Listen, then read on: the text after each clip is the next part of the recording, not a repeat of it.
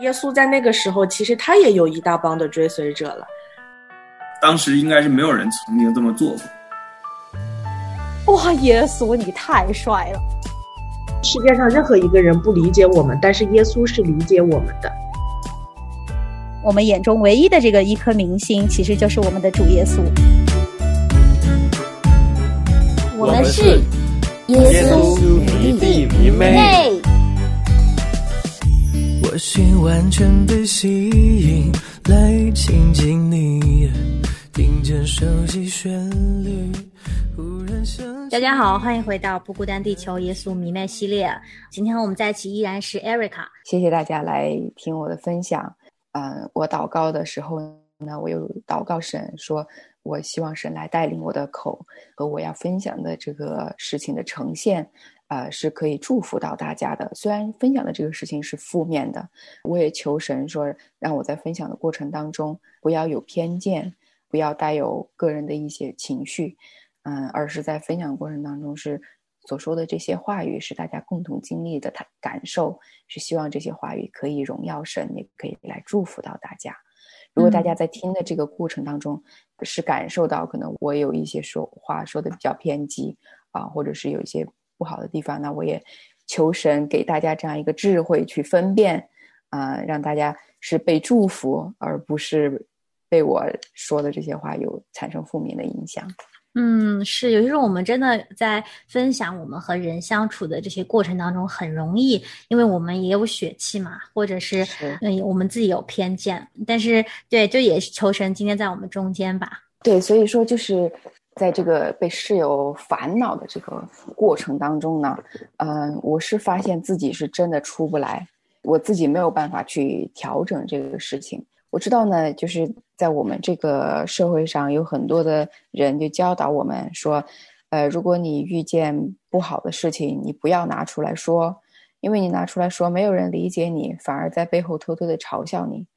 这也是我一开始秉持的一个态度。就像是我的家务事一样，我不应该拿出去说。拿出去说呢，第一个可能别人不理解你，第二一个呢，可能也会让我的室友被别人闲话。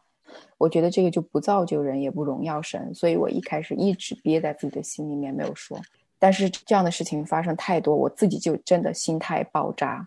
我就我就没有办法再承受了。我的所有的日常生活、学习，我的所有的心态。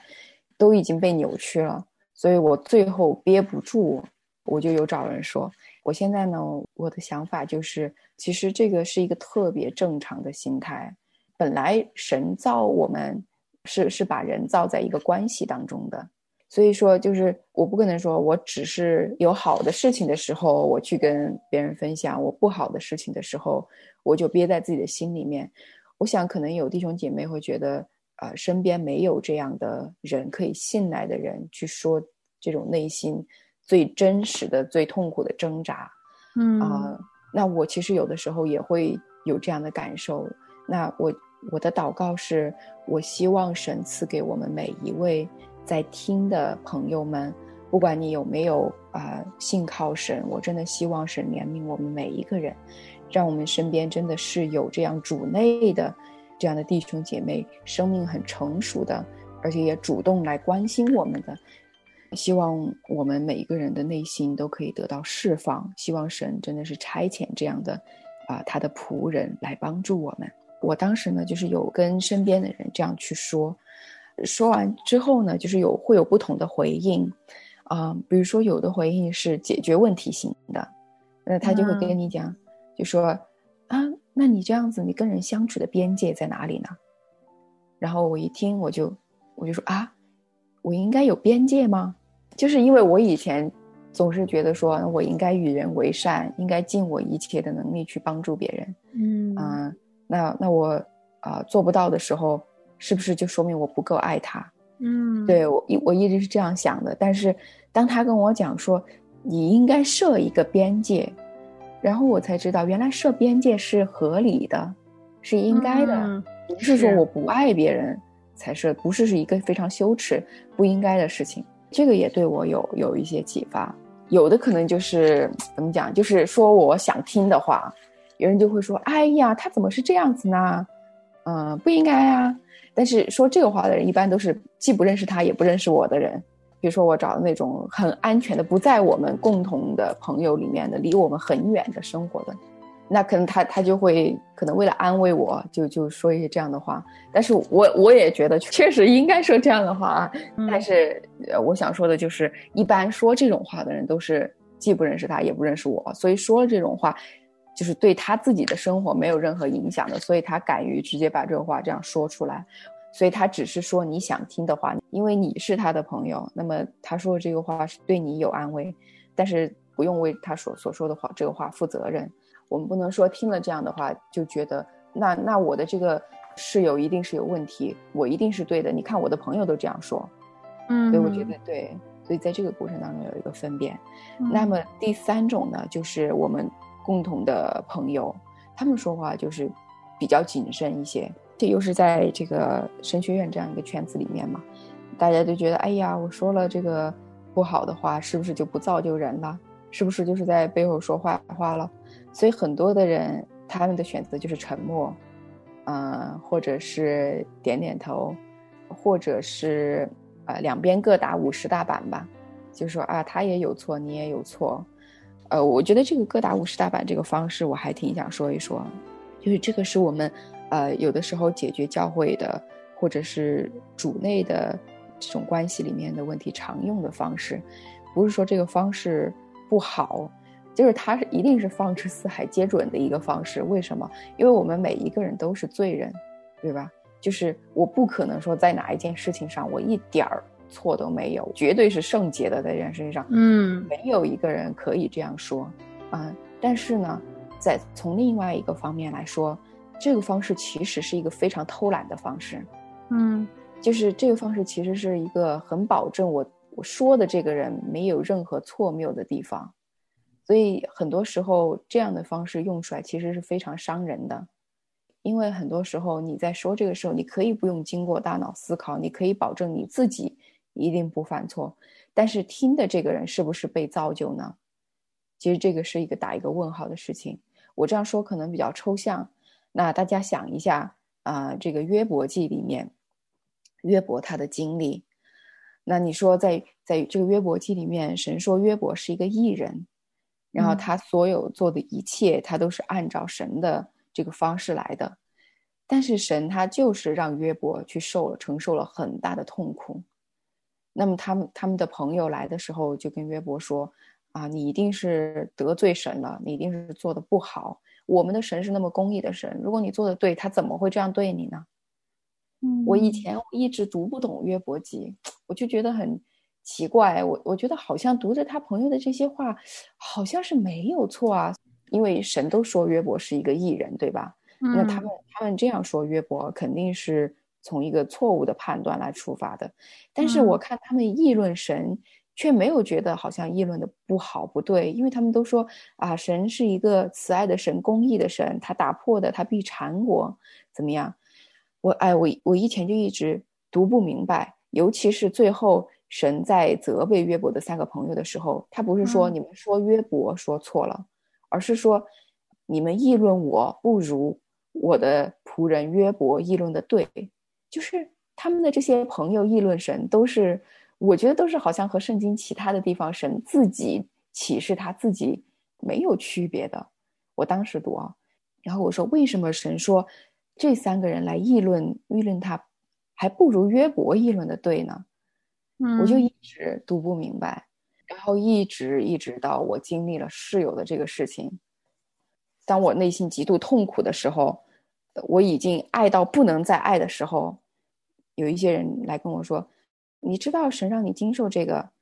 就是为了让你更爱人。有的人来跟我说，你知道吗？啊，在这个过程当中，如果说他是三岁的话，那你是五岁，就是意思是说他不成熟，你也不怎么样。嗯，这种话就是你一开始听的时候，你觉得是对的，但是你后来就是就是越想越觉得内心好像苦度更多了。嗯嗯，就是。我我没有办法帮大家去判断，就是在这个过程当中，别人说的话是对还是不对。有的时候可能别人别人说确实是对的，我们在这个过程当中确实有做的不好的地方，但是也有很多时候别人用很冠冕堂皇的、仿佛属灵的话来跟你讲，实际上是他们非常偷懒的一个方式。嗯实际上是他们避免自己陷入争端的一种方法。嗯，就是他没有真实的从爱你的角度来想这个事情。嗯对对，是的，而且你知道，就是那个跟我说，你你知道神用这个，你让你经历这个，是要让你学会更爱别人的女孩儿。她在说这个的时候啊，嗯、就是她自己甚至还在刷手机，就是眼睛都不看我，就是一直在刷手机，然后就很轻描淡写的就说一句看似属灵的正确的话。哇，好伤。对啊、就是其实你回忆起来的话，你你会很明显知道，就是就是这样的人，其实根本就不是说真心的去关心你，真实的去体会你内心那种痛苦的挣扎。对，所以说，如果说你曾经去做过这样的事情的话，虽然说对方可能没有回应，但是我想告诉大家是，就是你说过这种话和你是这样的态度，没有人是没有任何感受的。嗯，就是他怎么样，其实他都能够感受到你是不是真的爱他。所以当是是是你心不在焉的去做、去说这种敷衍的话的时候，其实是会伤到别人的，尤其是嗯在别人已经受伤的这种情况下。那我觉得，嗯，如果我是你的话，呃，对方可能又比较成熟的话，我可能会去向他道歉，即使这个事情可能已经过去很久了，但是我觉得，嗯、就是我自己知道我做的不好，我做的不对，那个时候没有耐心，我甚至那个时候没有去爱这个人的心，那我觉得我我要向神负责，跟神有这个这个心心里面的这种悔改，嗯，那么我本着爱神的缘故，我要去向这个人道歉。可能这个人已经已经想要这样的道歉很久很久了，也有可能这个人他根本没有意识到这一点。那我觉得，其实我们去跟人道歉，不是说我希望去帮助这个人怎么样，而是说我在神面前尽忠。对我来说是非常好的提醒。我原来真的干过这种事情，啊，但是我真的是也是后来生命渐渐成熟之后，也是跟别人道过歉。而且我觉得还有一个好的方法，我觉得可以告诉大家。毕竟我们刚才也说了，不是完人，我们不是每时每刻都真的是被爱充满，好像可以不断的给出去。有的时候我们自己有很多的呃事物缠在自己的身上，然后或者是你真的不知道怎么去爱这个人的时候，你可以真实的说出来。你可以说我现在我还心里烦其他的事，或者是我感觉我也不知道怎么去说。可不可以？你给我时间，我为你祷告，然后再怎么样？就是你不要急于的给一个回应，这个回应反而是伤害到别人的。嗯嗯对，我觉得你说的很对，就是耶稣说啊、我们说出口的话是就说是，不是就说不是。若再多说，就是出于那恶者。我我其实经常陷入这种试探里面，就是说我我其实那个时候我的感情是是并不那么的关心那个人，然后但是但是我又觉得，如果我表现出来的话，可能会伤到这个人。那那可能我就会刻意的去表现出来，我真的很在意他，我真的想啊、我要祷告，或者是我真的是很为他抱不平这种。但其实嗯这不是我内心真实的反应。对我，我觉得这样子的话，其实是其实就已已经是一种犯罪，就已经是处于一个恶者了。嗯对嗯，我觉得嗯就是说，呃，就是我不应该是说我我觉得这个人想要听到什么我去说，而是出于第一，这个人应该听到什么，上帝希望他听到什么。第二一个就是我现在神给我的赐予的这些 gift，我能够拿出来的有多少？我、我现嗯在我可以说到什么样的程度？对，我觉得这嗯两点是是当别人来呃来向我们倾诉的时候，我们应该要秉持的两两个原则。小白，你觉不觉得我们俩常常好孤单啊？对啊，虽然我们是不孤单地球，所以说，我们要赶紧邀请大家通过各样的方式来给我们留言才行。是的，其实大家可以发送电子邮件到“不孤单”汉语拼音 at 良友汉语拼音点 net。对，或者呢，通过发短信到号码一三二二九九六六零二二，也可以下载良友电台同行频道，在我们第五空间留言区和我们互动。也欢迎大家订阅我们的播客频道“不孤单地球”，节目每天都会同步更新哦。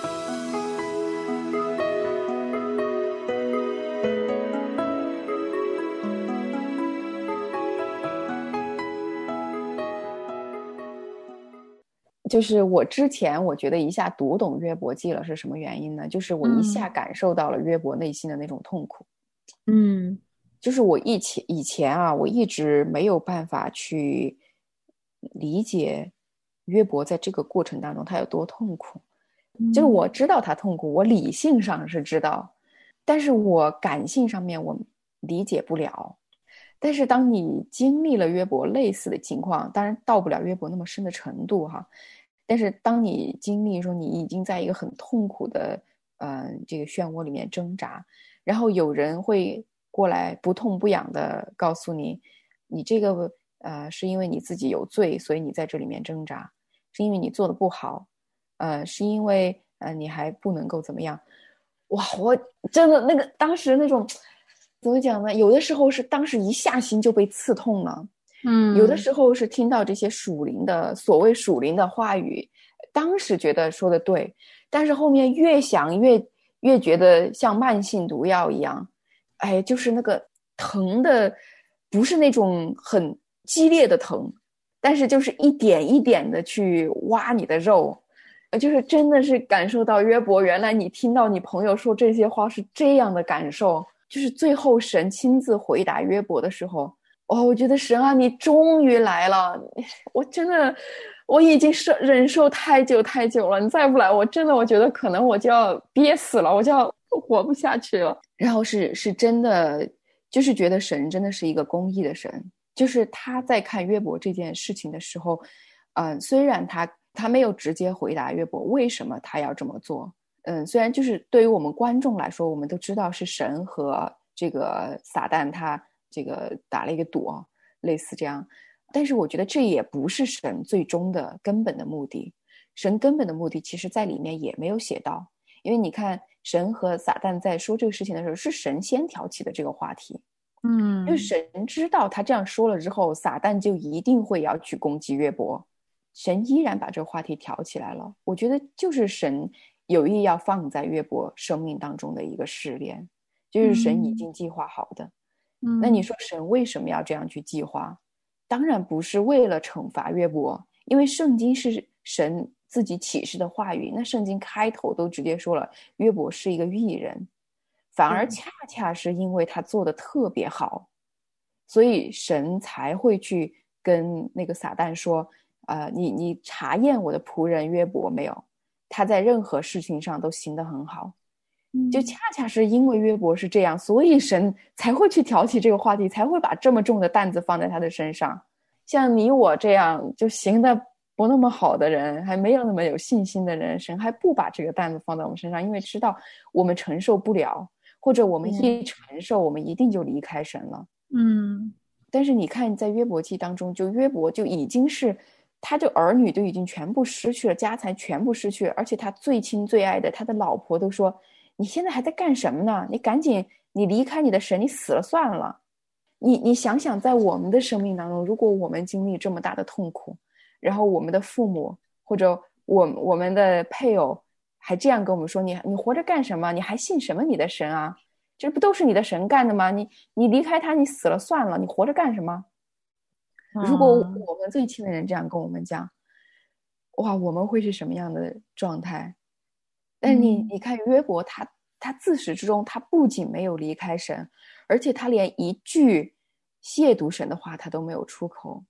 当然，他的生命其实是非常真实的，就是他在这个过程当中，他就说我我活着干什么呢？我还不如那些还没有出母腹就已经半烂的死胎。嗯我还不如我就不要生下来。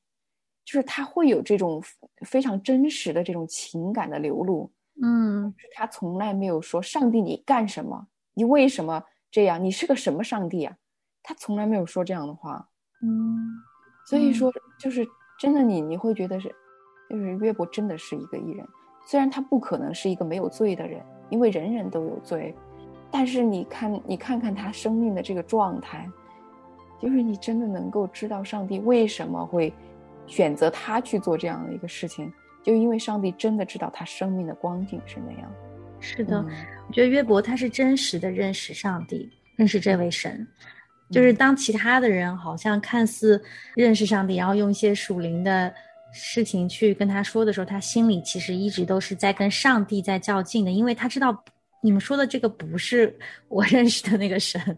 反正我觉得，就是有些时候我们自己也要知道我们跟神的关系是怎么样，我们真实认识他吗？当我们遇到一些事情的时候，我们朋友来劝我们的时候，才能有这样的分辨力。我觉得约伯的生命是到了那个程度的，他可以可以分辨，他也可以真实的跟上帝吐露他自己的一些心情。嗯，其实，在圣经里面有很多的人都是这样子的啊，所以说，嗯，真的就是要我们自己要也要查验自己的心吧。有时候我们可能有些时候啊，别人来劝我们的时候，我们呃心里如果像你刚才说的是越发的苦毒，我们可能就要思考这个是不是真的属灵，是真的是神的意思。我觉得来自神的那个安慰和那个爱，是让我们可以得释放和得平安的。啊，这个也是一个判断的一个标准。嗯，对对对，其实你刚才说到这里啊，我觉得还有一个呃原因，就是神说为什么约伯的朋友描述神不如约伯对他认识的对，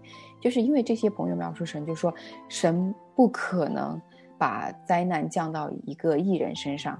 所以你你遇见这些事情，一定是因为你做的不够好。但是约伯他自己是知道他自己跟神的这个生命的状态的，对他知道他他没有做他能够意有意识范围内的故意得罪神的事情。那另外一个方面，他又知道神是良善公义的，所以他他对神的认知就是呃其实是非常非常真实的，就基于他真实的生命的体验。那么他痛苦的一个地方是一个公义的良善的神为什么会让他这样一个努力去爱神的人去经历这么大的悲痛？但是他的认识一定是准确的，就是一个良善公义的神会让我们去经历这么大的痛苦。所以我觉得神说：“你们说我不如我的仆人约伯对我认识的对，就是约伯的这个认知是真实的，而他的朋友所谓的。”嗯，这个良善的神不会让你经历苦难，你一经历苦难就说明你你有罪，这个认识反而是错误的。我是觉得经历过这件事情，然后也能能读懂约伯记，嗯，整个对我人生有一个很大的变化。但是我当时其实没有这样的体会，我一直是到我现在在教会里面实习，啊、我我跟其他人相处，尤其是跟小朋友相处，跟青少年相处。我才感受到我我的生命的这种巨大的变化，就是我以前会看到那些啊、呃，好像在痛苦当中挣扎的人呀，我会觉得装什么装呢？就你这点儿，我早就经历过了，你你这个你还你还好意思拿出来这个这个说你痛苦啊什么的，然后我就觉得太作了吧。然后我说我我要是你要是经历我这个事情，你还指不定你怎么哭到哪儿去哭呢？就是就是这种，嗯，好好真实，对。啊，然后，呃，然但是我我发现我现在的一个变化就是，就是我真实的去关心别人，因为。我我在经历这个过程当中的时候，就是我被人家很多的这样去对待，那我就我就明白说，原来我被别人用这种态度去对待的时候，我内心是非常敏感的。有的人可能他没有说出来，但实际上他的眼神已经告诉你，他就是这样想的。对，就是其实其实你以为你不说出来，别人就不知道吗？其实别人知道的门儿清。我跟你讲，对，所以说我自己被这样对待之后，我我就真的知道这种对我的这种伤害是多大。然后我也我也知道说，对于每一个不同阶段的人。他这个感受一定是真实的。然后他可能他的生命阶段还没有经历过我所经历的那些事情，但是这一件事情对他造成的影响、伤害或者是苦读，在他所经历的这个阶段，神所塑造他的这个阶段，就已经是一件非常难受的事情了。所以我不应该说用我所经历的这些事情，我现在的生命状态去评估他，去审判他。我有什么权权利去价值他？我有什么权利去？去说他有够不够资格有这种感受？我算老几呀？对，其实这个就是要引出我们另外一个话题，就是这个世界上真的没有真正的感同身受，因为就像你说的，每个人在他当时的生命状态下所经历的，不是其他的人可以去。评判或者是去感受的，每一个人的是状态不一样。这个呢，我们就留到下一期，我们来聊这个有没有真实的感同身受呢？好吧，今天感谢艾瑞卡，那也感谢大家的收听，我们就下一期再相见，拜拜，拜拜。耶稣是我良友，有主生的万有，万人终究